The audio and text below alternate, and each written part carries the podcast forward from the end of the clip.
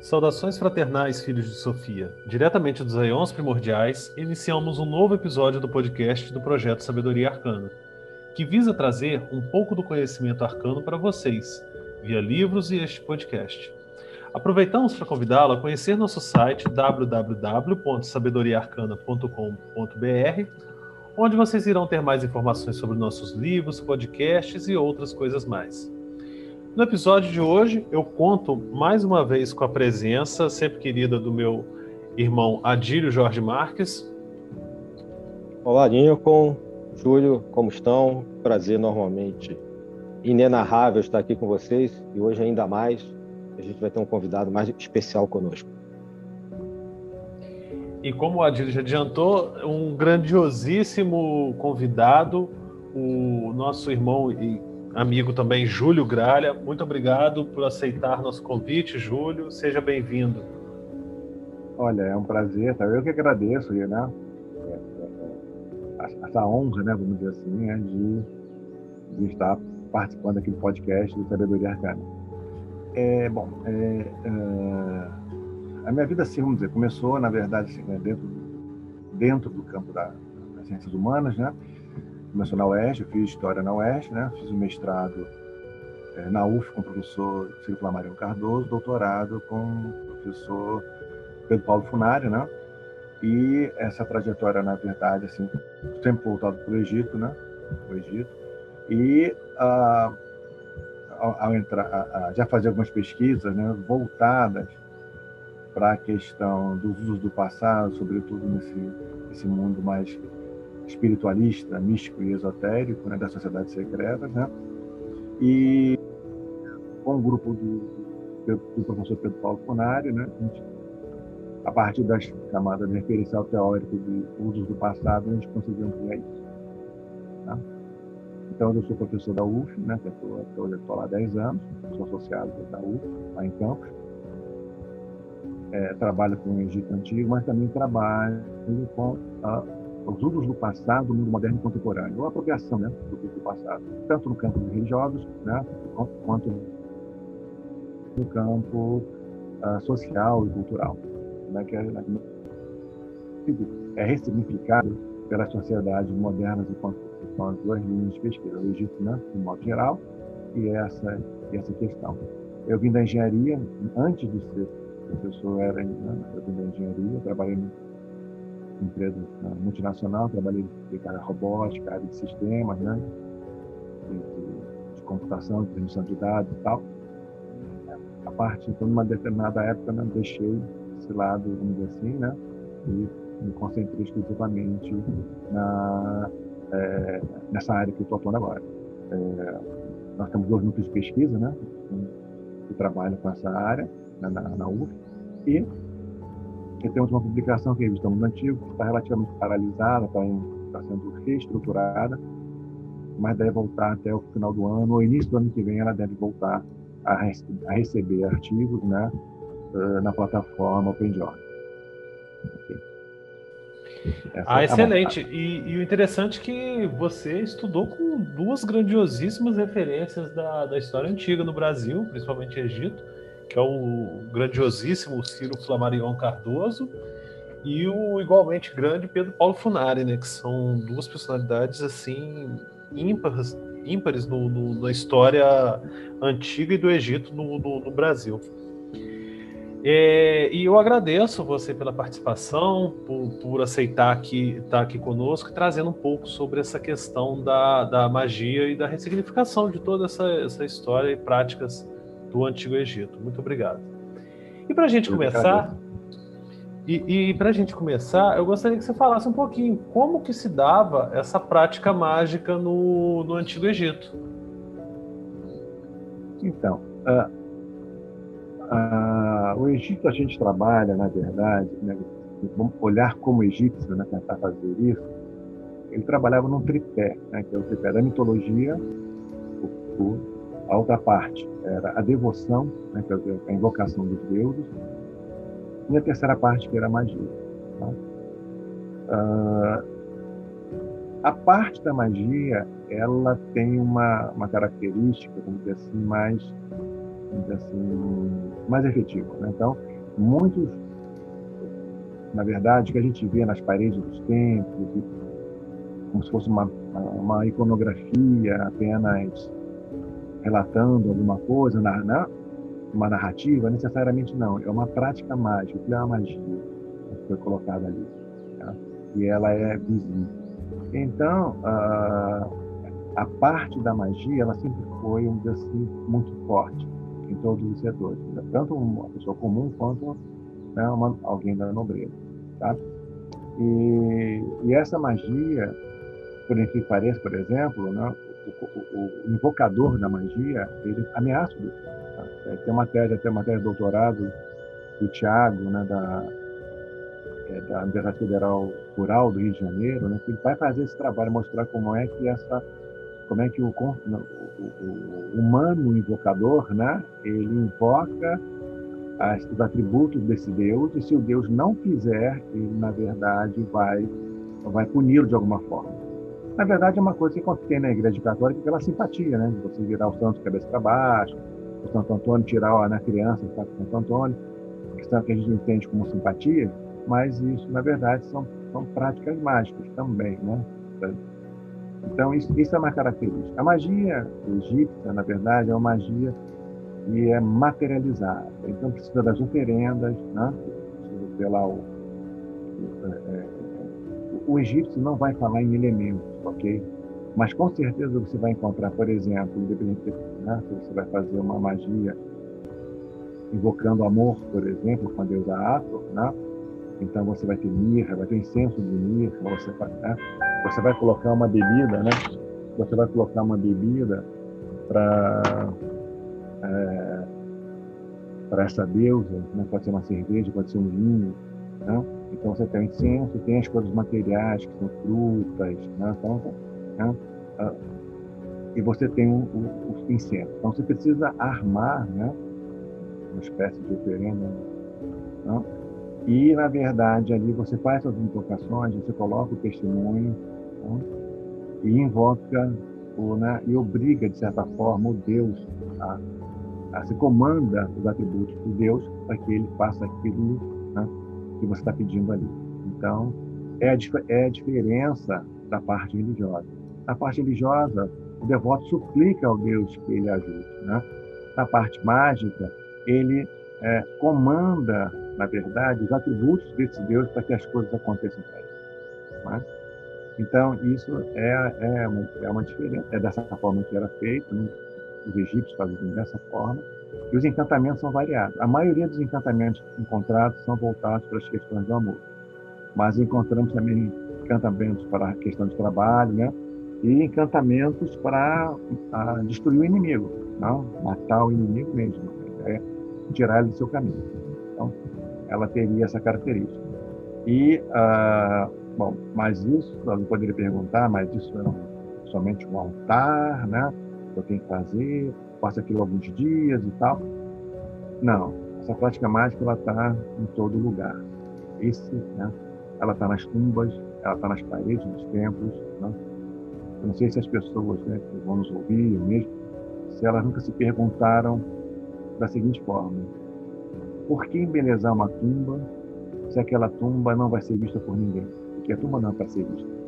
Uma vez que você coloca lá a múmia então, e fecha tudo, aquilo fica lacrado. Não é para ser aberto depois. É, existe fora um santuário para você fazer as oferendas ao morto, mas não é para entrar onde a, onde a está. Então, se aquilo tudo é lacrado, por que, que aquilo é tão ricamente adornado, né? ricamente pintado, as narrativas que estão naquelas paredes? Né? Por que, que isso é utilizado? É uma magia. Tudo aquilo vai ser encantado de tal forma, tratado magicamente de tal forma pelo sacerdote, né?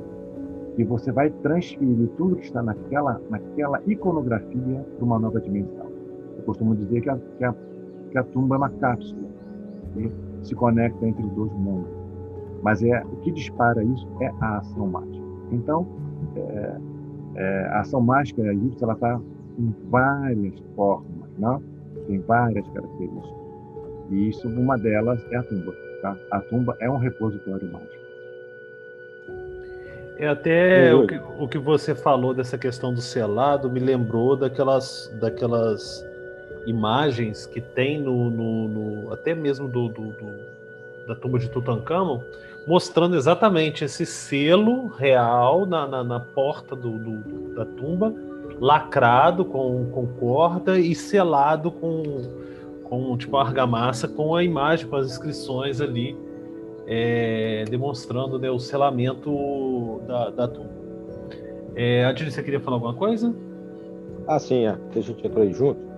E, então, Júlio, dentro dessa perspectiva geral né, que você colocou agora no início, é, seria correto a gente entender aquela civilização antiga. Não estou falando do Egito de hoje, estou falando da civilização egípcia de milhares de anos atrás, que é a base cultural para várias organizações tradicionais até hoje em dia. A gente vai falar disso mais adiante.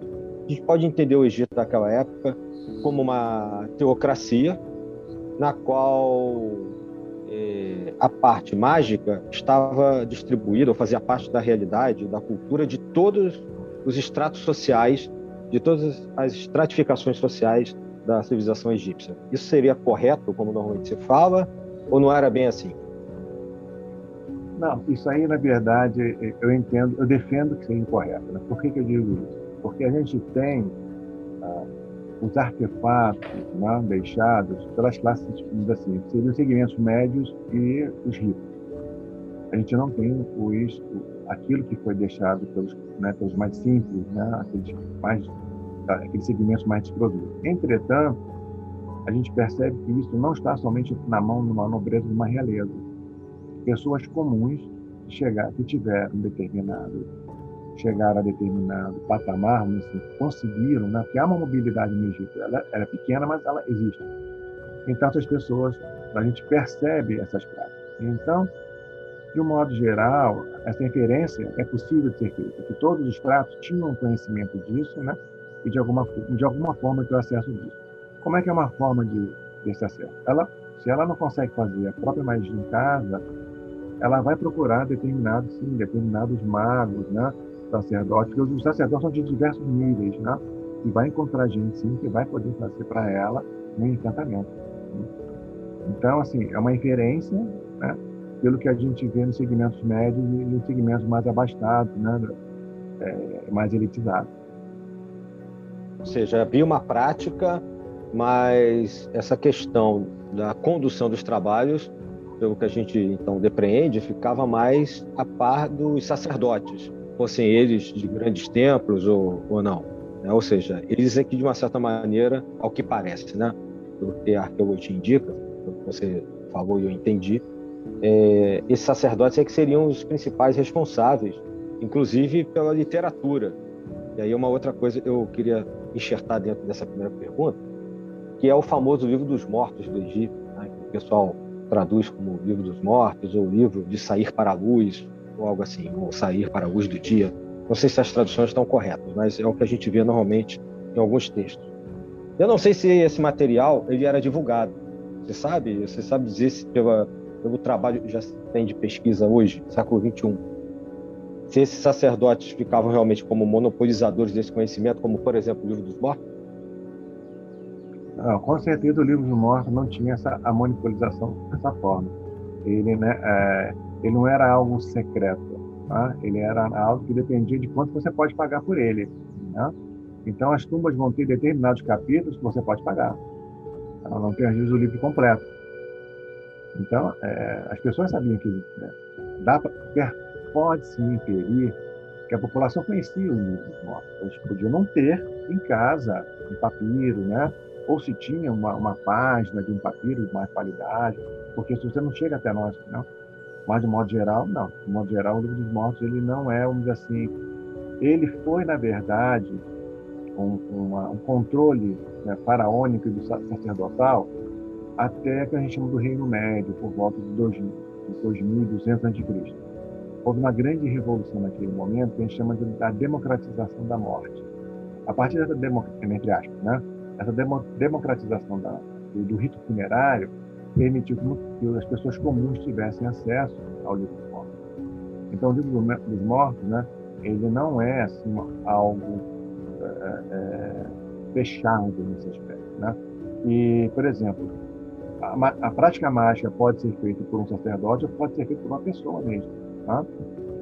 Como é que a gente encontra isso? A gente encontra isso quando a gente analisa as vilas de trabalhadores, onde tem as, é, cartas, né, chamadas tracas, cartas escritas em pedaços de calcário, e essas cartas, algumas delas né, um texto parecido assim, por exemplo, olha, fulano está perdendo os cabelos, ah, isso aí foi, né, foi, foi magia da ciclana, percebe? E não fica muito claro se foi um sacerdote ou não que fez, ou foi alguma coisa que ela fez. Né? Então, esse discurso, assim, a gente não tem as provas, né? mas tem a inferência né, dessa questão da, da, da, possibilidade das pessoas poderem fazer as magias. E, com certeza, o Livro dos Mortos ele não vai ser um, um documento exclusivo né, de, uma, de uma elite. Tá? Ele vai ser exclusivo okay. no sentido que você possa pagar por ele. Uhum. É, aproveitando esse gancho que, que você tocou aí sobre a questão até da, da, da popularização, da, da, democratização da morte, por assim dizer, e a questão do livro dos mortos, eu estou aqui matutando e pensando o seguinte: é, será que essa ressignificação não seria também por uma por uma popularização da, da questão da escrita? Porque a gente, pelo que eu pude perceber, essa magia está diretamente ligada a essa questão da, da escrita também, né? Porque não deixa de ser uma forma de materialização, a escrita, né, é encarada por muitos povos da antiguidade como uma materialização é, de algo que está no mundo das ideias. Então, essa escrita se torna mágica. E o detentor da escrita é aquele que, que consegue canalizar essa força. E, claro, aí no caso a gente tem no, no, na sociedade egípcia a escrita demótica, o, o próprio. É, escrita. Falei o nome aqui agora? Hieróglifa, hierática e, e, e tudo mais. Então, geralmente essas tumbas elas são sempre retratadas em um tipo de escrita específica, que seria essa retratada como se fosse a escrita mágica efetivamente. Será que não, não seria no processo mesmo dessa democratização também do conhecimento da escrita nessa passagem ou não? Eu estou só viajando aqui na maionese. Te botei, acabei te jogando a Berlim. não, não, não. Então, na verdade, né, o Zerov né, é o Medjunete, quer dizer, é, é, é, uma escrita divina. Então, hierático não, demótico não, são escritas populares, são escritas administrativas, né, vamos dizer assim. Então, uh, não há uma popularização da escrita. Né? As pessoas sabiam né, que, tá, que tinha, era uma escrita, mas não sabiam que estava escrito ali. Então, de modo geral, e não era somente os segmentos mais pobres, não, segmentos médios também, mesmo a elite, muitos não sabiam ler, né, ler e escrever. Eles tinham escribas né, para isso, mas muitos sabiam. Tá? Mas, assim, a, a, a escrita, talvez 1% da população sabe, soubesse, a população egípcia, soubesse ler e escrever. Né? Fora os escribas, vamos dizer assim, que, são, né? que é uma profissão, na verdade. Então, e lógico, o pessoal, os sacerdotes né? também tinham capacidade de ler e escrever, até porque eles precisavam disso. Então, a, a, a escrita não, não aparece popular. Ela vai se popularizar mais com a chegada dos gregos, né? Aí, quando você tem um Egito Ptolomaico, a coisa fica mais, aí fica mais popularizada. Finalzinho já, né? Assim, pelo quinto século, sexto século, a, a, essa escrita ela vai se popularizar mais. Só que essa magia, justamente como não havia uma escrita popularizada, né? É, os testemunhos eles não são necessariamente escritos, né? Eles são símbolos não? que você coloca e a invocação pela voz. Então, por isso, uma pessoa, qualquer pessoa poderia fazer. Né? Se ela soubesse o encantamento, ela não precisava escrever, o encantamento. Ela poderia, né? Vamos supor que tem um, sei lá, um marido está sofrendo de impotência sexual, é uma coisa acontecia. E então, né, vai fazer um encantamento para Deus Ato, para o Deus Min, por exemplo, né? vai, é, vai moldar o argila, um pênis, tem que ver um falo, né? vai fazer todo o encantamento para que, na verdade, essa situação se altere. Né? Ela não precisa escrever desde que ela soubesse fazer esse tratamento, tivesse contato com esse aspecto. E tem muita coisa que a gente, como eu disse, né, se perdeu né, nesse aspecto. E muitos encantamentos, às vezes, não havia nem necessidade mesmo de ser algo já, um, um encantamento já pré-produzido. Né? No momento próprio que ele está invocando, ele vai usar, vai usar o verbo, né? palavras de poder, mas a partir do verbo, né? do, da fala. Né? E vai fazer, tendo todo, todo aparato armado, né? ele faz essas invocações e estabelece ali uma conexão com a divindade. Ele tem essa condição de estabelecer, toma o atributo da divindade e age né, por meio desse atributo. Então, assim, é uma, é uma, é, é uma forma, vamos dizer assim, é difícil por causa da, da falta dos artefatos, ok? Mas não é muito diferente do que hoje a gente entende como simpatia. Talvez um exemplo mais próximo para os ouvintes, né? É quando a gente vai fazer uma simpatia com santos católicos. Né? E necessariamente não precisa um sacerdote para fazer uma simpatia. Na verdade, o padre nem participa dessa simpatia. Né? É uma coisa que você escuta falando, né? que tem uma simpatia para melhorar a saúde, alguma coisa assim, né? Para o amor, para o casamento, aí você vai fazer aquilo dessa forma. Né? Não é um padre que está te ensinando isso. Mas talvez uma relação próxima, moderna, né? Para que as pessoas possam né? compreender melhor como é que isso acontecia, seria essa. Tá? Mas a escrita realmente ela demora a ser popularizada.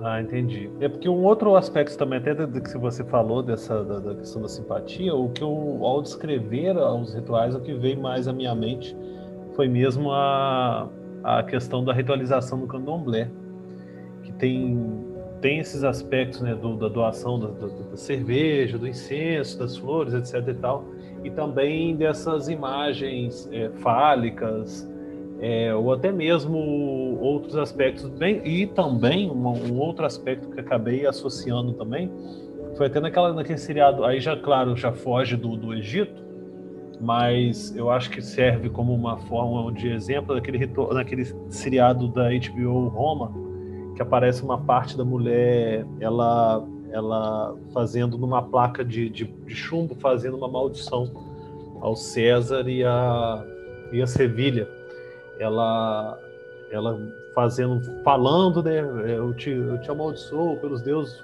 tal, tal e tal, e vai riscando aquilo dali, batendo, etc e tal. Adiro, quer fazer é. algum comentário? Não, sim, acho que o, Júlio respondeu bem é, aquela dúvida inicial que eu coloquei em relação a, ao Estado. E disso que você está falando aí, sobre o seriado, me lembra, não é também do Egito, né, mas acho que também mostra essa generalização é, é tudo meio popular das questões religiosas, que, por exemplo, a pedra fundante, a pedra é, inicial do Castelo de Tomar, por exemplo, lá em Portugal, que fica no alto de uma colina, que depois ficou, foi construído século, a partir do século XII, não faz a memória para ser, e foi uma das sedes dos Templários. Esse castelo está sentado sobre, sobre uma pedra romana que está é tá escrito lá, tá, foi dedicado ao gênio municipal. Né? Ou seja, é, aquela localidade, de uma certa maneira, a gente usa o termo município até hoje, né? fazia, isso inclusive é, é explicado lá, fazia já um culto naquele local, é, com a, aquela pedra, inclusive, e isso foi, de uma certa maneira, seguiu adiante por meio desse castelo, do, do cristianismo, etc. Existem vários outros exemplos nesse sentido. Mas aproveitando que o Júlio falou muito bem dessas questões e mencionou que existiam os deuses, etc., eu queria aproveitar para levantar já uma outra questão, que é a seguinte: desses deuses, deusas que o Júlio Gralha é, menciona, quais seriam aqueles que estariam mais diretamente ligados com a magia, né, que é mais ou menos o foco dessa contextualização sobre a civilização egípcia que a gente está fazendo no programa de hoje?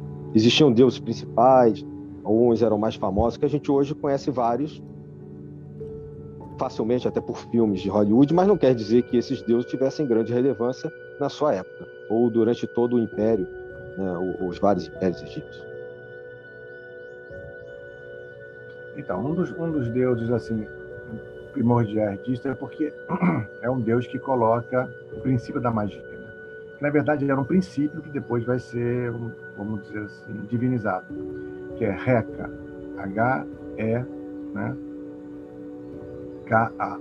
Então, Reca era um princípio da magia, que vai se transformar numa divindade da magia. Então, essa, essa divindade ela vai estar presente. Né? É, o deus Bes, né? Que é um deus, um dos, é um dos, talvez o único, única divindade né, egípcia, que na verdade ele não é, ele é uma divindade aparentemente importada, né, talvez da, da, da Ásia, da Palestina, mas o Bes, ou então, ele é muito mais antigo, né, então, e, e talvez do, da área central da África, né, ele, ele se apresenta diferente, ele carrega, ele tem um rosto feio, né, assim, é um anãozinho, né, um rosto é, feio, vamos dizer assim, é para assustar, carrega uma, uma espécie de uma faca, né? Então, esse Deus também é associado às práticas mágicas. Então, Reca, o Deus Bes. Ah, tem algumas divindades que aparecem que a gente não, não, não, define muito bem o nome, porque são parecem mais como gênios, né? Mas como divindade mesmo, o Reca, o Bes, a deusa Ator, né? ela também vai, ela acaba estando associada à magia pela quantidade de magia que são feitas para solicitar casamento, namoro, amor, né? para solicitar felicidade, alegria, é, para é, solicitar potência sexual, né? Trazer o amor de volta em três dias, né?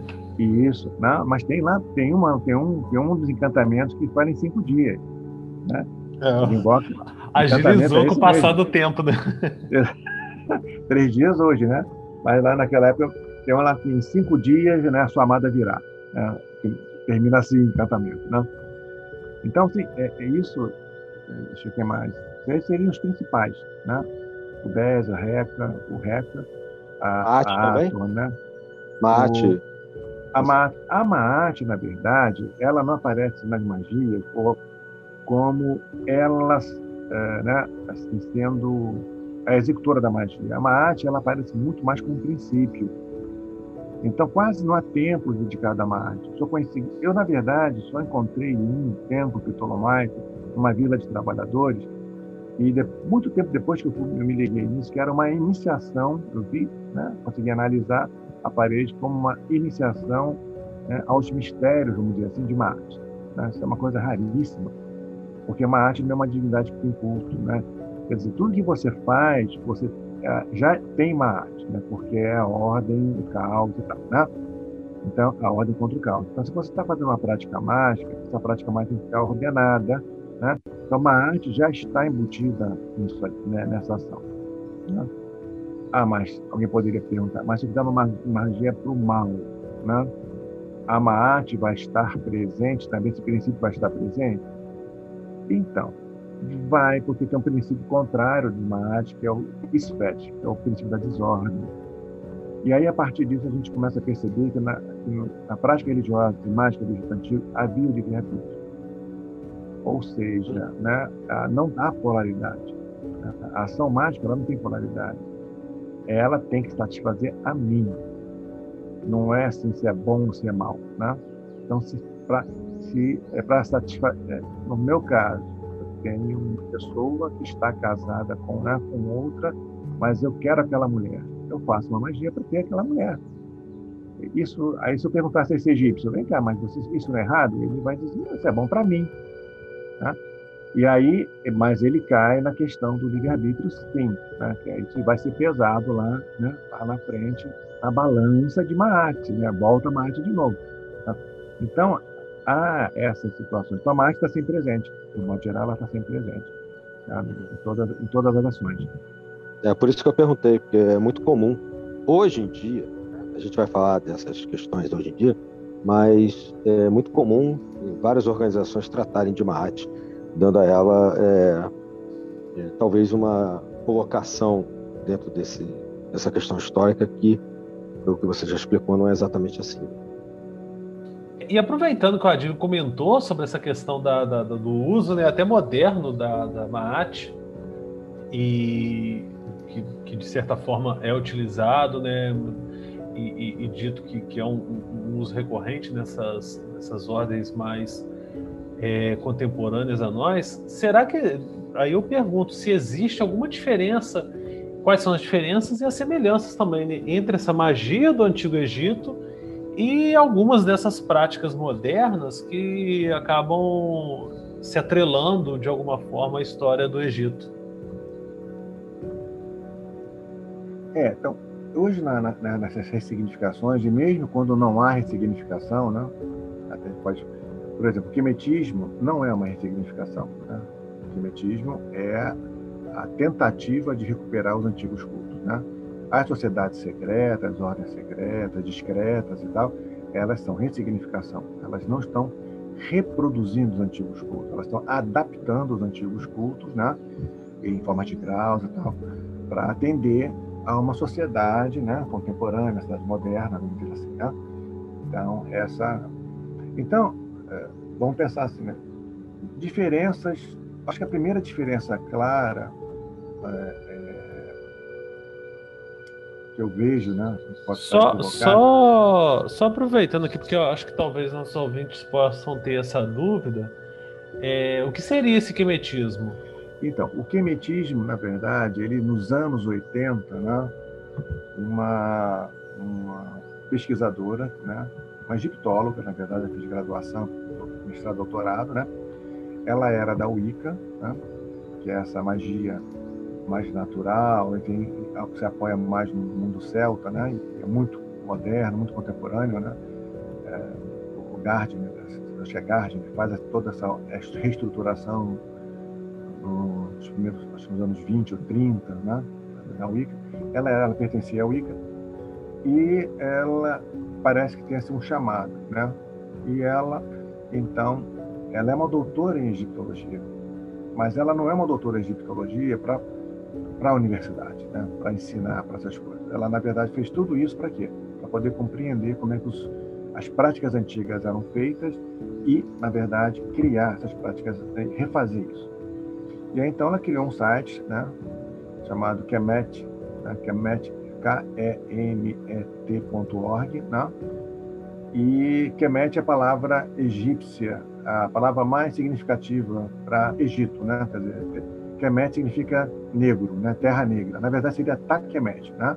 Não tem nenhuma relação com questões de pele, tá? É em relação à terra, Takemet, país da Terra Negra. E, e essa redução ficou chamada de Kemet. Né? Então, o Egito, como a gente conhece, os egiptólogos, os, aqueles que gostam muito do Egito esotérico, vão sempre associar Kemet. A partir desse, dessa percepção, né? esqueci o nome dela, nossa senhora, mas ela vai criar, então, o chamado a ortodoxia kemética. Né? Então, ela vai criar a religião ortodoxia, né? quer dizer, ortodoxa, do, do, do quemético. E o quemetismo é isso, quer dizer, na verdade, ele tem algumas variações, mas é a ideia de você trazer para o mundo presente o, a, as antigas práticas egípcias, antigas práticas religiosas do Egito. A trazer por onde? Por psicografia, canalização, esoterismo, sociedade? Não. Trazer pela, pela egiptologia. A base do quemetismo é a academia. Que pareça, a base é a academia, é a egiptologia. Então, a partir dos estudos da egiptologia, os quemetistas vão tentar refazer os cultos, as práticas mágicas, né? Essa é uma se diferencia das sociedades secretas, né? que adaptam isso. A ideia é adaptar o menor possível, assim, o menos possível, né? no, quemetismo mas tem variações. Então você vai encontrar grupos que estão preocupados com adaptações, outros não. Né? Essa, a, a, a, alquimetismo ortodoxo, né? a ortodoxia quemética, ela tem esse nome justamente porque ela, assim, não trabalha com o período de Akhenaton, que é um período mais né, próximo do monoteísmo. Né? Trabalha com essas práticas que nós estamos discutindo aqui. Então, é, essa é, é é, é, uma, é uma característica. Uma revivência, né? Isso. Agora, uma diferença, vamos dizer assim, né, é, clara, para mim, eu vejo como uma grande diferença, é que você pode fazer uma magia para o passado, né? e ela afetar o presente. Então, os egípcios faziam isso, sobretudo a realeza fazia. Eles vão fazer um encantamento dizendo que lá no passado, quando ele nasceu, ele nasceu de forma divina. Então vai ter toda uma ritualística, toda uma iconografia, né? toda, né? Pra... E por isso, agora, ele é divino. Então, ele não era divino há cinco anos atrás. Mas no momento em que ele fez essa magia, né? como se ele fosse lá no passado e mexesse no passado, ele agora é divino. Então, essa é uma coisa interessante, né? É uma coisa. Eu vejo um pouco isso como aquela ideia de você fazer umas regressões para tentar resolver problemas de traumas que você tem no presente hoje. Tá? Então, você vai lá atrás né? e resolve né? ter um sonho, faz uma regressão, para justamente né? não ter esse tipo de problema, ah, vamos dizer assim, no, no, é, resolver esse problema no presente. Então, para mim, essa seria a principal, né? a principal diferença. Uma outra diferença é que, como na verdade nem todo mundo tinha o dom da escrita naquela época, sacerdote sim, né? Uh, esses encantamentos eles eles carecem, né, de uma escrita. Então eles são mais simbólicos. Então é preciso é necessário ter uma grande precisa ter uma materialidade, né? Então se eu quero uma casa, eu tenho que, eu tenho, tenho que fazer essa casa, né? Fazer essa casa em argila, ou desenhar essa casa. Eu coloco alguns elementos dos heróis, né? coloco os nomes dos deuses, pelo menos isso eu sei, para fazer isso. Então não tem aqueles grandes discursos invocativos, né? vamos dizer assim. Né? As invocações são mais simples nesse aspecto. Mas o principal dessa, dessa seria Agora, as semelhanças são né, é, as semelhanças que eu vejo é que, na verdade, isso tudo vai é produzido no plano das ideias, né? no plano mental, e você tem que materializar isso no plano material de alguma forma. E assim como no Egito você tinha os elementos lá, por mais que eles não tratem dessa forma, tá? A gente não vai encontrar os quatro elementos descritos, analisados pelos egípcios. Por mais que esses elementos da natureza estão lá, né? Tá? Eles vão estar também nas práticas mágicas modernas, né? É os cinco, ou então os cinco elementos, a gente poderia dizer assim, isso a gente vai encontrar também. Tá? Uma coisa que às vezes acontece, por exemplo, é aquela mágica presente, é uma magia que você não precisa de materialidade. Né? Você faz invocações sem uma necessidade da materialidade e dispara processo. Né? Para o egípcio isso é mais complicado. Ele acha que a magia, se aquilo que eu quero está no plano material, tá? eu preciso fazer no plano material. Se aquilo não está no plano material, está numa outra dimensão, mas eu estou nesse plano material, então preciso fazer essa magia no plano material para poder atingir uma dimensão futura ou uma dimensão paralela. Tá? Então essas são aí é, é, algumas semelhanças, algumas diferenças, né, é, é, que o Egito tem. Essa do passado para mim talvez seja mais interessante. Tá?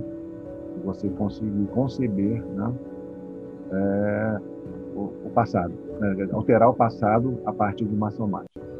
Uma outra questão que a ação mágica tem também, que é a questão das tumbas, é uma pergunta que até de repente né, a gente não precisa responder, mas fazer pra, a gente pode fazer para nós mesmos, né? Como é que nós pensamos no nosso mundo após a morte, né? Alguém já, né? Ah, eu penso lá numa lagoa, no rio, né? Uma casa, na então, eu, quando faço as perguntas vezes para meus alunos em palestras, as pessoas dão uma travada, elas não parecem não conceber muito bem o que, que elas vão encontrar do lado de lá. Né? Elas não, não têm dificuldade até em verbalizar como esse mundo será. O egípcio não tem a menor dúvida, né? para ele não há a menor dúvida. Aqueles que podem ter, fazer a tumba, né? a narrativa da tumba vai estar presente no outro lado. Então, se na narrativa da tumba tem um lago, lá vai ter um lago. Se a minha casa vai ter palmeiras ou figueiras, etc, etc, lá vai ter isso também. Então, uma questão que é, essa ação mágica, ela constrói a outra dimensão. Tá? Então, isso não é uma coisa que os deuses vão nos dar, é uma coisa que eu crio aqui e levo para lá. Então, isso é uma outra coisa interessante que a gente não, né? pelo menos não, não aparece isso. Eu sei que já havia alguns, né, alguns ritos mágicos que têm essa condição, mas são, vamos dizer assim, são poucos. Okay? Então, são poucos mesmo. Né? São, são poucos mesmo. São poucos mesmo dessa, dessa questão. Então, essas são as diferenças bem interessantes. Né? E o quemetismo trabalha com isso. Né? Então, na verdade, os quemetistas vão começar, eles não vão chegar ainda nesse nível, mas em algum momento eles vão começar a chegar e dizer, não, eu, eu vou definir como é que vai ser meu mundo do lado de lá. Né? O, o Duarte, então, é escolhido ainda em vida, por assim dizer. Exatamente. Pouca sociedade é o... atualmente. O, é, é, realmente, assim, é, são poucos autores que falam sobre essa construção do, do mundo espiritual né, a partir da, dessa vivência. É. Achei interessante é, do, que você falou, dessa questão da, da, base material de toda a magia egípcia, e eu veio, veio uma coisa aqui na mente, que aquele livro O Segredo, então, lá no Egito, não, não venderia, não seria best-seller de, de vendas, porque tem que ter a base material das coisas. Né? Exatamente. Essa ideia de dizer, é, essa ideia de dizer assim, ah, imagine sua casa, a chave, a porta, para ele não funcionaria. Isso é o primeiro passo, só funcionaria se tivesse a parte material executada depois. Tem que botar a mão na massa mesmo, senão nada de, de, de casa. Mas a magia prática, é, no sentido mais tradicional, não essa tipo gourmet que a gente vê hoje por aí, que nem o Lincoln acabou de citar, ela, é, em seus níveis mais avançados, ela menciona isso. Né? A questão de você construir é, para si, é, inclusive ainda para ser utilizado em vida, locais nos quais você vai se projetar para trabalhar. Sejam eles é, uma pequena capela, um santo celestial, um, um templo, um castelo, alguma coisa assim. Claro que isso não é falado de uma maneira é, muito aberta, porque isso já é um outro nível como o Júlio está colocando, é um, algo mais. Depende, né? De uma preparação material que a pessoa saiba fazer também aqui para reverberar do outro lado. Se eu entendi corretamente o que o Júlio falou. Perfeitamente, e, mesmo. Né? Então, eu só queria assim, pontuar uma coisa. Então, essa, é, essa magia egípcia que se menciona hoje, que algumas uh, ordens ou tradições é, usam ou se utilizam dela, ela não é o quemetismo em si, ou, ou, talvez nenhuma parte desse quemetismo. Talvez seja, em grande parte, uma adaptação da cultura modernizada que a gente tem. E uma vez eu vi num evento seu na UERJ você caracterizar, inclusive, como egiptomania. Então, até que ponto é, é, existe essa hoje em dia, século XXI, com várias ordens e tradições espiritualistas, é, até que ponto essas várias tradições utilizam uma adaptação como a egiptomania, que você pode até esclarecer para o ouvinte o que, é, ou realmente trabalham com uma herança quemética, mesmo que ressignificada ou rearrumada por essa pesquisadora que você mencionou antes? Então, é, é realmente, né? Uh,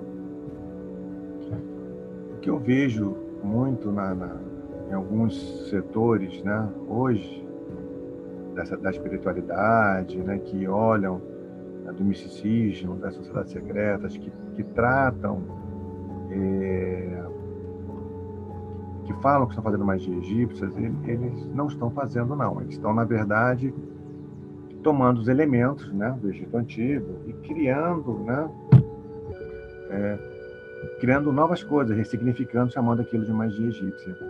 Né? Certo, então, essa... é isso que eu estava imaginando. Isso.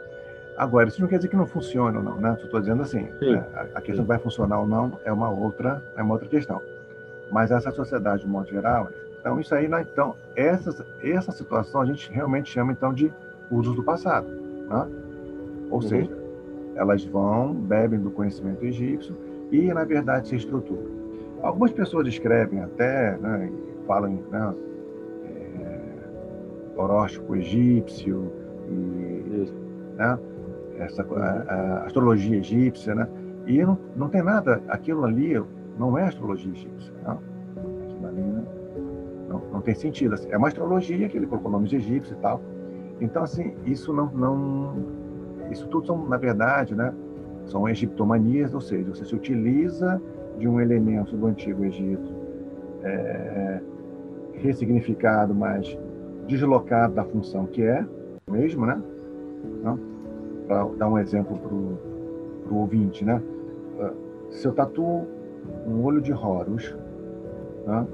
e digo aquele olho de Horus está do lado do meu corpo, ele é para proteção, contra doenças, feridas e, e coisas ruins, isso é correto. Se eu tatuo porque ele é bonito, é uma egiptomania, né? porque está deslocado da função. Né? Então, se eu tatuo corretamente, egiptosofia. Se eu tatuo ele de uma outra forma, ele é uma egiptomania. Né? Então, isso, isso acontece. As sociedades secretas do século XIX, né, é, secretas e discretas, elas vão se, se, utilizar, elas vão fazer muito dessa ressignificação. Né? Entretanto, algumas é, é, vão se ater mais, né, alguns pensadores da época, né, mesmo como Crowley, por exemplo, eles vão se ater mais à prática egípcia antiga mesmo. Eu, tem um ritual do McGregor, né, que ele, na verdade, é, ele está vestido como um sacerdote egípcio, exatamente, está fazendo um ritual egípcio, como a gente não sabe qual ritual, né? Mas, pelo menos os trajes, ele está é, é, igual a um egípcio antigo. Ok? Sim. Sim. Então, é isso a Godendal, a Godendal do Matas, você, já que você citou ele, é, eu ia até te perguntar isso depois, só para contextualizar para os ouvintes, ela talvez tenha sido, se não a que mais usou, uma das que mais se apropriou da simbologia e adaptação de rituais baseadas no, no Egito, na época, pelo menos que eles conheciam. Né? E, claro, o Crowley, o Crowley vem depois e copia muita coisa. Né? Agora, a Godendal talvez tenha sido a grande mãe. Sim, a Godendal com certeza foi a que mais, né, vamos dizer assim, é, é, bebeu nas fontes corretamente e tentou reproduzir corretamente as fontes na, na, modernidade. Uhum. Isso sim, é verdade. Perfeito. É só para realmente pontuar isso, porque é bem interessante esse conceito que você coloca, né, você que tem um doutorado na área, sobre os usos do passado, a diferenciação entre a prática mágica e a história e a egiptomania, porque para a maioria das pessoas, né, mesmo leigos, não só da pesquisa acadêmica, mas leigos do, do caminho é, esotérico, espiritualista, para a maioria das pessoas é tudo uma coisa só. É como aparece nos filmes, né, de qualquer maneira. É, eu, eu, imagino que você vendo vários filmes aí de, de Hollywood, como a Múmia, por exemplo, você deve, em alguns momentos, talvez identificar coisas corretas, mas em vários momentos, né, ficar arrepiado com a quantidade de besteira que se coloca lá. É, Hollywood tem um adágio, né, que eles estão lá para para distrair, não para ensinar, né? É. Igual eu não, não digo na, na, na, história é, egípcia, até porque eu, eu também dá para fazer alguns paralelos, mas igual aquele filme Gladiador na história romana é, é totalmente bizarro. Ainda chama de espanhol, né? Ainda chama de espanhol numa época onde esse conceito nem existia. É. Espanha ou espanhol. Isso aí para não dizer sequência de imperadores, e etc, etc e tal, ali, que tá tudo zoado, tentativa de retorno a, uma república. É, eu coloquei essa questão para o Júlio porque me parece que até hoje o Egito é uma fonte inesgotável de ideias, algumas provavelmente boas ou afeitas à questão, às questões históricas e outras as mais tapafúrdias, até para filmes de terror, etc. Então, é, eu imagino, se eu fosse um egiptólogo vendo isso, né? A gente já presta atenção nesses outros detalhes, né? Porque nós três somos historiadores, né? É, Júlio, Lincoln, eu. Então a gente já vê vários detalhes nos filmes que, obviamente, estão fora de contexto né? e que a maioria das pessoas não percebe.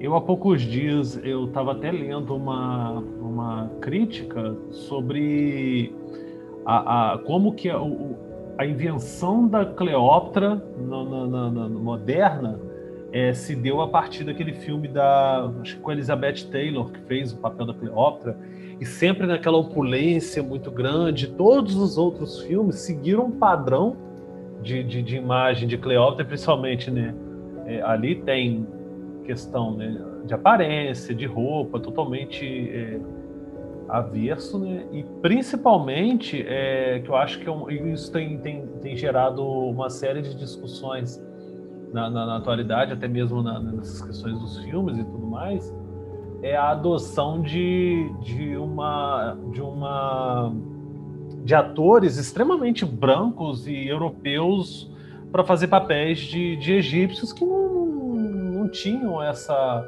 essa tez, essa aparência nem, nem nada assim.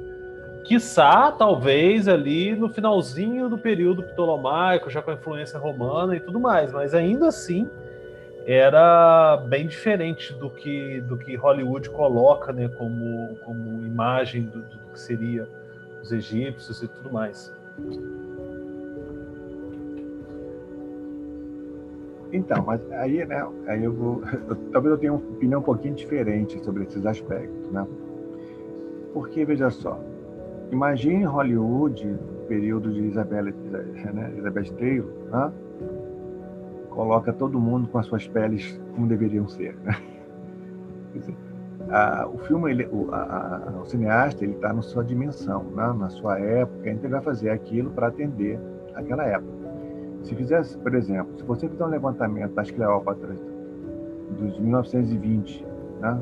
quando os primeiros filmes sobre Cleópatra, uh, acho que foi 1910, 1920, né?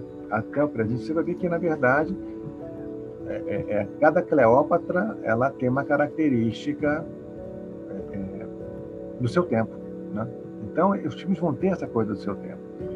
E, na verdade, o que acontece, que eu vejo, por exemplo, o cineasta tem essa liberdade, né? Até porque, a gente pensar, em alguns momentos a história é chata, né? Então, né? então o que, que ele precisa? Ele precisa fazer alguma coisa que estimule o seu tempo. Então, ele vai fazer um filme do, do seu tempo, com elementos do mundo antigo do Egito, por exemplo, Roma, né? E, logicamente, vai ter uma série de. A gente, como especialista, vai olhar aquilo e vai dizer assim: poxa, está errado isso aqui, gente. Isso aqui, bom, mas isso aqui é um erro clássico. Isso aqui. Se você olhar lá nas letrinhas, você vai ver que tem lá os especialistas que estão ajudando ele. Né? Mas ele não, é. Olha, né? o especialista fala: olha, é assim, assim, assim. Ah, então, mas eu vou fazer assim que é, é, vai ter um impacto maior. Né? Eu, particularmente, eu sou da, da linha que assim, façam, podem fazer, façam filmes, façam filmes que tenham seus problemas e que toquem as pessoas, que emocionem as pessoas, porque mais cedo ou mais tarde eles vão cair nas nossas mãos, no bom sentido. Né? Eles vão vir para a história, eles vão se interessar por esses, esses conhecimentos e vão buscar cursos, vão buscar pessoas que conhecem isso, né? Então, sim, eu vejo nessa forma. Houve uma vez um, um artigo saiu sobre assim, morte de Indiana Jones, há muito tempo, né, feito por arqueólogos. E aí o próprio Funari falou, não, não tem gente, pelo amor de Deus, né? É, graças à saga do Indiana Jones, que muitas pessoas entraram para os cursos de arqueologia e para o curso de história. Eu? É? Então, então essa, essa é uma característica, não é, então, que a gente precisa levar em conta, né? Uh, o, arque... o Indiana, Jones está mais para um aventureiro, né? um caça-tesouro, que qualquer outra coisa. Mas aquilo fez com que muita gente fosse né, é, tomasse esse caminho. Né? Você, por exemplo, pergunta a vários físicos e tal, eles vão falar de Star Trek. É, os astrofísicos e tal, não, na época eu via Star Trek, né, Jornada de Estrelas, eu via isso, não sei o que, nos anos 60, me interessou. Então, na verdade, esse movimento artístico, ele tem um valor, sim, ele ajuda, sim, nesse aspecto e depois, as, as, vamos dizer assim, os equívocos, a gente corrige. Entendeu? Não tem problema. Mas é de grande valor. É. Né? Não, sem dúvida, isso eu concordo. Contextualizando, sim. O que às vezes me preocupa, no caso, pensando aí como pano de fundo as sociedades é, místicas, esotéricas, ocultistas, é, como se queira, é, é que muitas das vezes aquilo que é colocado em algo como arte, divulgação, vamos chamar aí o cinema, né? claro, como uma arte, ser colocado e apreendido e enxertado numa determinada tradição, de qualquer maneira ou ao pé da letra. Então, por exemplo, como se toda múmia levantasse, ou todos os deuses egípcios, isso acontece, infelizmente, é, com, isso eu já vi na sala de aula, infelizmente, com algumas religiões modernas que são, acham que tudo é coisa do diabo, etc. E, tal. Acho, e todos os deuses egípcios são do mal, são encarnações de, de monstros e etc. Né? Ou todas as múmias saem levantando no museu à noite, caminham, depois voltam para o sarcófago, né? quando está amanhecendo. Porque eu já vi alunos falarem isso.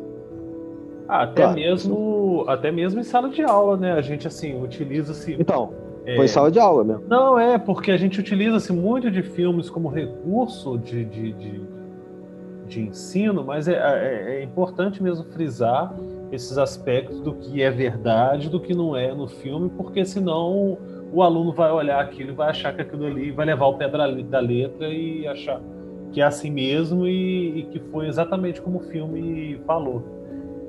Agora, essa questão que o Júlio coloca é importante. Realmente, Star Trek, Star Wars, eles, no caso da física, por exemplo, da astronomia, motivou uma legião.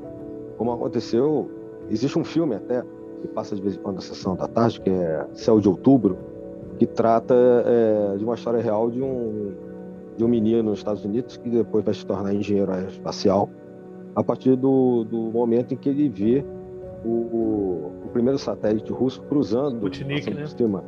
É o Sputnik cruzando o território dos Estados Unidos e passa por cima da localidade dele. E aquilo foi um, um fervor na época, até com medo do, de que o satélite ia jogar uma bomba sobre o território dos Estados Unidos. Guerra Fria, né? É. E aquilo ali motivou a questão do satélite, a questão do homem à lua, motivou né? filmes, arte e muitos cientistas. E eu não tenho dúvida nesse caso aí, como o Júlio falou, vários arqueólogos, por exemplo, ou egiptólogos, devem ter se inspirado. Eu, eu mesmo, no caso, um dos aspectos, assim, eu sempre gostei muito de história, principalmente história do Egito, era desde de, de que eu me entendo por gente, as minhas primeiras lembranças era já é, ligado a essas coisas, até passagem bíblica, a parte que eu mais gostava era as pragas do Egito. Então sempre tive muito com isso e isso que me motivou até fazer história. E também, é claro, o, o ver 300 milhões de vezes o Indiana Jones e ver, rever e rever continuamente. É... Mas aproveitando desse gancho e a gente pegando aí o que, que a gente traz da, do, do, Egito para a atualidade, onde que a gente pode encontrar então essa magia egípcia na atualidade? Então, isso né, é, é, é uma pergunta que muitos fazem. Né? A primeira, as primeiras as pessoas que vão procurar né, pela magia egípcia, pela religião egípcia, né, elas, elas acho que elas têm muitas dúvidas. Então, o primeiro passo que elas vão dar, elas vão procurar o quê? Elas vão procurar as sociedades secretas, né? Elas vão procurar certas comunidades de meditação, ou, mas que trabalham com magia, certos grupos, né, que na verdade não são sociedades secretas, mas são grupos né, que dizem que trabalham com magia egípcia, que fazem encantamentos, etc, etc, etc. Então, esse, esse é o primeiro contato que as pessoas têm. E aí, na maioria das vezes, né, isso é uma são, é, ela, vai, ela vai se encontrar com ressignificações. Né? Ela não vai encontrar com as práticas mágicas da maneira como nós contextualizei no início da, da nossa fala aqui. Não? Então, então, hoje esses grupos já sabem que existe uma coisa chamada quemetismo.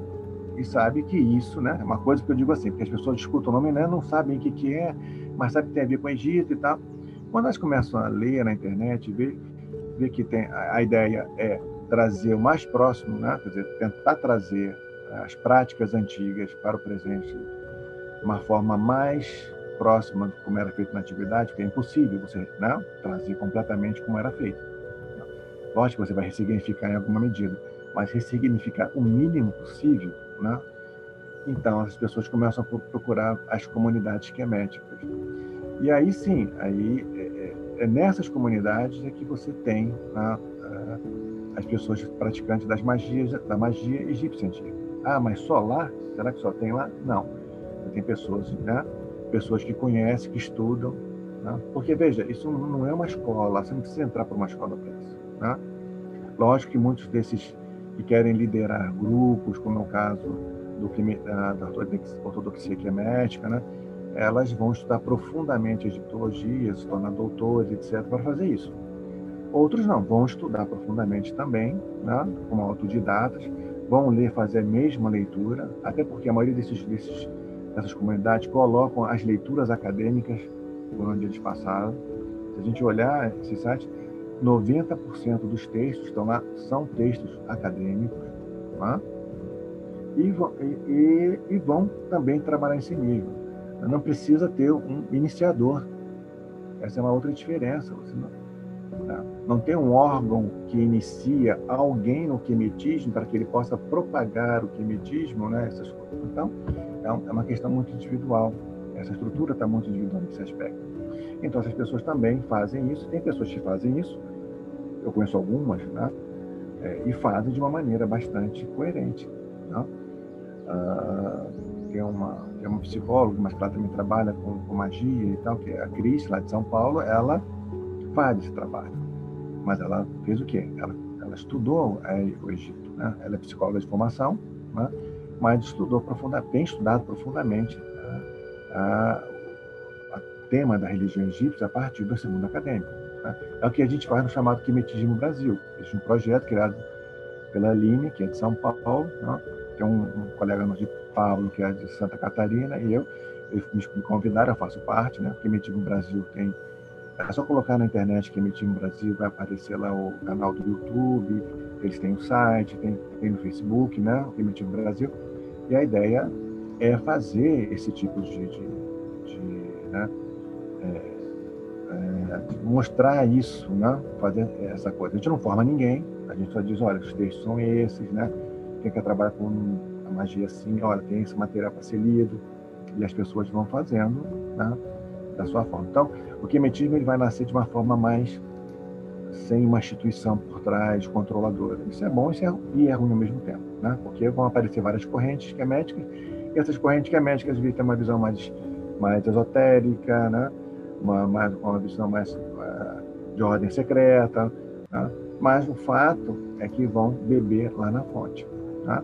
Então, hoje a magia, para você ter, é, se você, meu ouvinte, né, não conhece nada disso, né, qual é o primeiro passo que eu dou?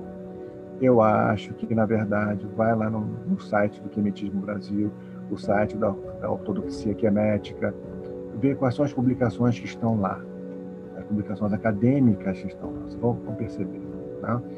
E aí, porque são todas, né, as publicações são basicamente publicações acadêmicas. Tá?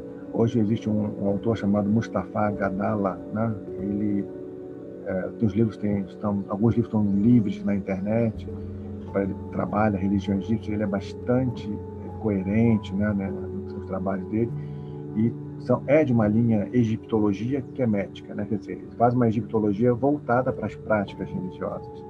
É diferente de mim, né? Do meu ser aqui, né? Eu sou um professor de uma universidade, então faço para ensinar egiptologia, história, etc. Mas também faço isso, tá? faço a questão do quimetismo. Outros não, fazem somente essa questão do quimetismo.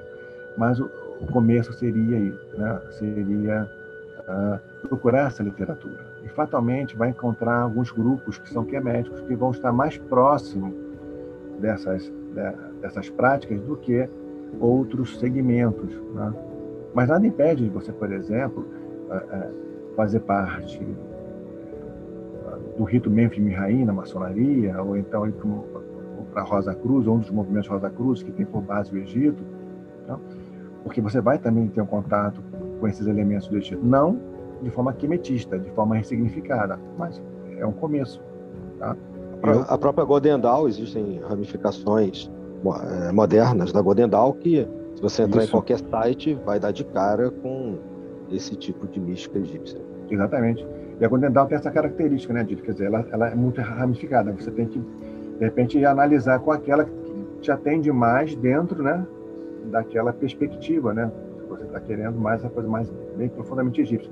Mas a Golden Dawn é, com certeza, dessas sociedades todas né, que apareceram, que eu conheço, a que mais se aproximou, né, de uma visão quemetista da magia. Tá? Vamos dizer assim. É, hoje a gente tem muito popularizado a morte, né? que é uma a outra visão, mas que usa bastante toda a remissão histórica do, do Egito Antigo. Você mencionou um livro que eu tenho, que até vou deixar como dica aqui, o Mustafa Gadala, é, não sei se a pronúncia correta é assim, é Mística Egípcia, Buscadores do Caminho, que na minha edição, tá em português, da Madras, e eu acho que, não sei se o Júlio recomenda, mas quando eu li, ah, em 2008, tem até a data aqui, é, me pareceu muito, me foi recomendado e me pareceu muito interessante, até por causa de um curso que eu fazia com uma pessoa, eu gostaria de deixar o nome aqui, que já faleceu, é, que é a Lourdes Baixa, e deu uma formação muito, era é uma formação fechada, não era aberta, mas uma, uma formação muito interessante nessa questão genética e de, da magia egípcia. Então esse é um livro que eu talvez acho que esteja ainda sendo vendido, se não na estante virtual provavelmente você vai achar. É, Mística Egípcia. Mas esse, esse, mesmo, esse livro mesmo. Esse livro foi traduzido pela Madra, né? É um livro. Isso. O Gadala tem diversas publicações, mas algumas estão em PDF em inglês, espalhado né? pela internet, uhum. e em português você tem essa edição da Madra. Então esse seria, esse seria um caminho, tá? Um, um caminho é. para que a pessoa tenha contato com uma visão egípcia antiga, que é mética, né? E não filtrada por uma uma sociedade. Veja, quando eu falo filtrar, gente, eu não estou sendo maligno, não, mas assim, né? Eu estou dizendo assim, uma, uma, uma, visão ressignificada por alguma organização, entendeu? É, essa é a diferença. A gente já, já vai para para um pouco mais de uma hora de programa e eu gostaria de agradecer imensamente a, a sua presença, a sua toda o seu esclarecimento, que eu tenho certeza que isso vai vai ser de fundamental importância aos nossos ouvintes para entender um pouco mais sobre como é, é, essa magia egípcia é reaproveitada, reapropriada, ressignificada e revivida na, na, na, na atualidade. E, e, tenho certeza que, que muitos têm, têm, têm essas curiosidades sobre esses fatos que a gente acabou é, debatendo aqui. Então, em nome da Sabedoria Arcana, gostaria de agradecer imensamente a sua presença. Muito obrigado. Vou passar as palavras para o Adil também para fazer os agradecimentos, as suas, as suas considerações. Bom, claro que não poderia deixar de agradecer também. Né? E, Júlio, você tem a palavra para fazer alguma outra colocação, esclarecimento, que você acha pertinente em relação a magia no Egito, a magia hermética, e também deixar contatos ou, ou alguma coisa e faz os seus cursos, da sua ligação com o quemetismo. Então, eu queria só né, é, fazer, então, agradecer também a vocês todos aí, né? Todas as, todas as é, a oportunidade de, de, estar presente, né? E no caso, assim, por exemplo, é, eu tenho um canal, né? Canal do Antiguidade Paradigmas, onde a gente vai lá diversos eventos de egiptologia, né? que aqueles que tiver interesse é fácil de achar, né? E contato, né? Aqueles que quiserem, né? É, o e-mail seria é, o escrita antiga 3, né? arroba gmail.com e o Instagram, né? Que é o arroba, né? né? Júlio Gralha Egito aí podemos ter os contatos aí. Mas o, o canal, mas pode ver os trabalhos, né, os, os convidados que nós trazemos para falar de várias, várias temáticas do mundo antigo. Tá ok? Essa, essa seria minhas palavras, também agradecendo aí, espero que seja útil né, para os ouvintes aí do Sabedoria Arcana. Ah, sem dúvida, vai ser de, de grande utilidade e mais uma vez eu só agradeço. Muito obrigado por compartilhar conosco um pouco de toda essa sabedoria sobre o Antigo Egito. É, sem dúvida. E é uma realização de um, um, sonho nosso de trazer você aqui já há bastante tempo, por causa daquilo que nós pontuamos mais de uma vez. Né? É, várias tradições é, atualmente é, fazem algum tipo de conexão, de ligação, é, de formas diferentes, como você bem explicou, com o Antigo Egito. Então, é importante né, deixar os ouvintes, no, no caso aqui de sabedoria arcana, os nossos ouvintes, pelo que a gente já levantou na época, majoritariamente, são pessoas que se interessam pelo esoterismo, pela história da magia e etc. Ligado à ciência das religiões. Então, são pessoas que normalmente têm algum tipo de conexão também, como o Júlio colocou agora no final, independente de seus trabalhos, suas pesquisas, tem também algum tipo de conexão com alguma organização é, atual, viva, é, de cunho místico ou ocultista. E em várias dessas tradições a gente encontra né, a, o Egito. Então, Júlio, mais uma vez obrigado. A sabedoria arcana está sempre de portas abertas é, para a gente divulgar seu trabalho e também, se você quiser é, falar no futuro. Tá bom? Muito, obrigado. Eu que agradeço. Muito obrigado mesmo e até o próximo encontro. Um abraço, meus amigos. Um abraço, Valeu, até a próxima. Até a próxima, um abraço.